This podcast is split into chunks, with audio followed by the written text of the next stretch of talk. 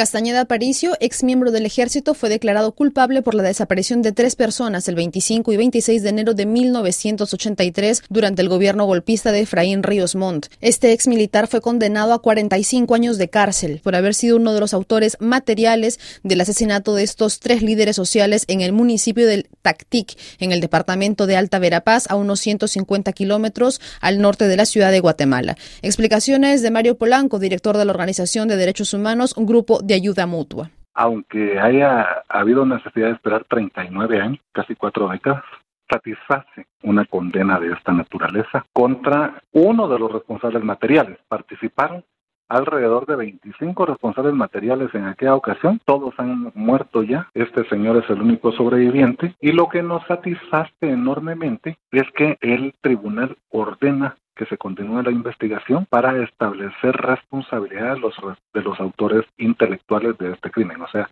confiamos en que se llegue al alto mando del ejército. Esta condena además es la punta de una madeja que podría llevar a desentrañar otros casos importantes como el caso Creon Paz, donde antes funcionaba la base naval 21 donde fue encontrado el cuerpo de una de las tres víctimas, hoy funciona el Comando Regional de Entrenamiento de Operaciones de Mantenimiento de la Paz, Creon Paz, y allí fueron exhumados 625 cuerpos de personas que habían sido detenidas, torturadas y luego asesinadas durante la década de los 80. Explicaciones de Mario Polanco se ha abierto un proceso de investigación en que hay seis altos mandos del ejército que están siendo procesados, diez más se fugaron.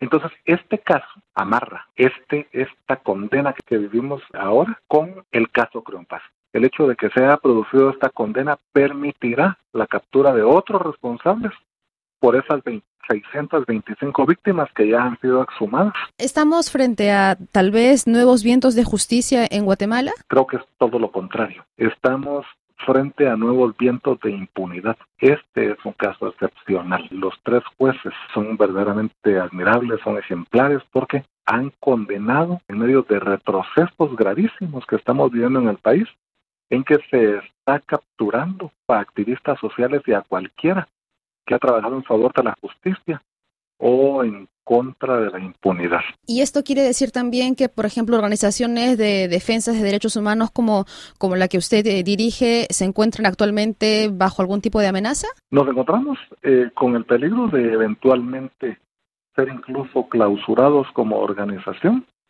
o de que yo mismo en lo individual o cualquiera de los integrantes del GAN sean detenidos de manera arbitraria, eh, procesados y castigados por eh, algún montaje, eh, por algún delito que, que, pudieran inventarse. Ya hay bastantes detenidos en estos momentos, se está criminalizando la lucha social de una manera como nunca había ocurrido antes. Gracias, Mario Polanco, director ejecutivo de la organización Pro Derechos Humanos, Grupo de Apoyo Mutuo de Guatemala.